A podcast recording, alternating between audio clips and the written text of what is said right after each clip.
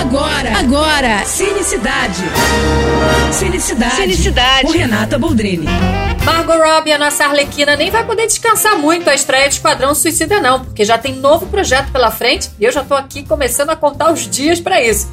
Ela vai ser uma das protagonistas do novo filme de ninguém menos que Wes Anderson, aquele genial de filmes como O Grande Hotel Budapeste, 60 Tenenbaums e por aí vai.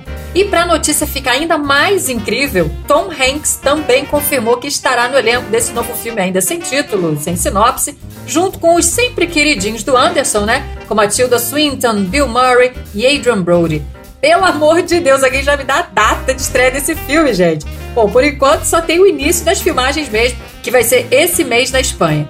Eu já estava ansiosa pelo novo filme do Wes Anderson, né? Que ainda nem chegou às telas, A Crônica Francesa, que foi exibido no Festival de Cannes e eu vacionado por lá. E lá vem ele com mais essa ansiedade pra gente, né?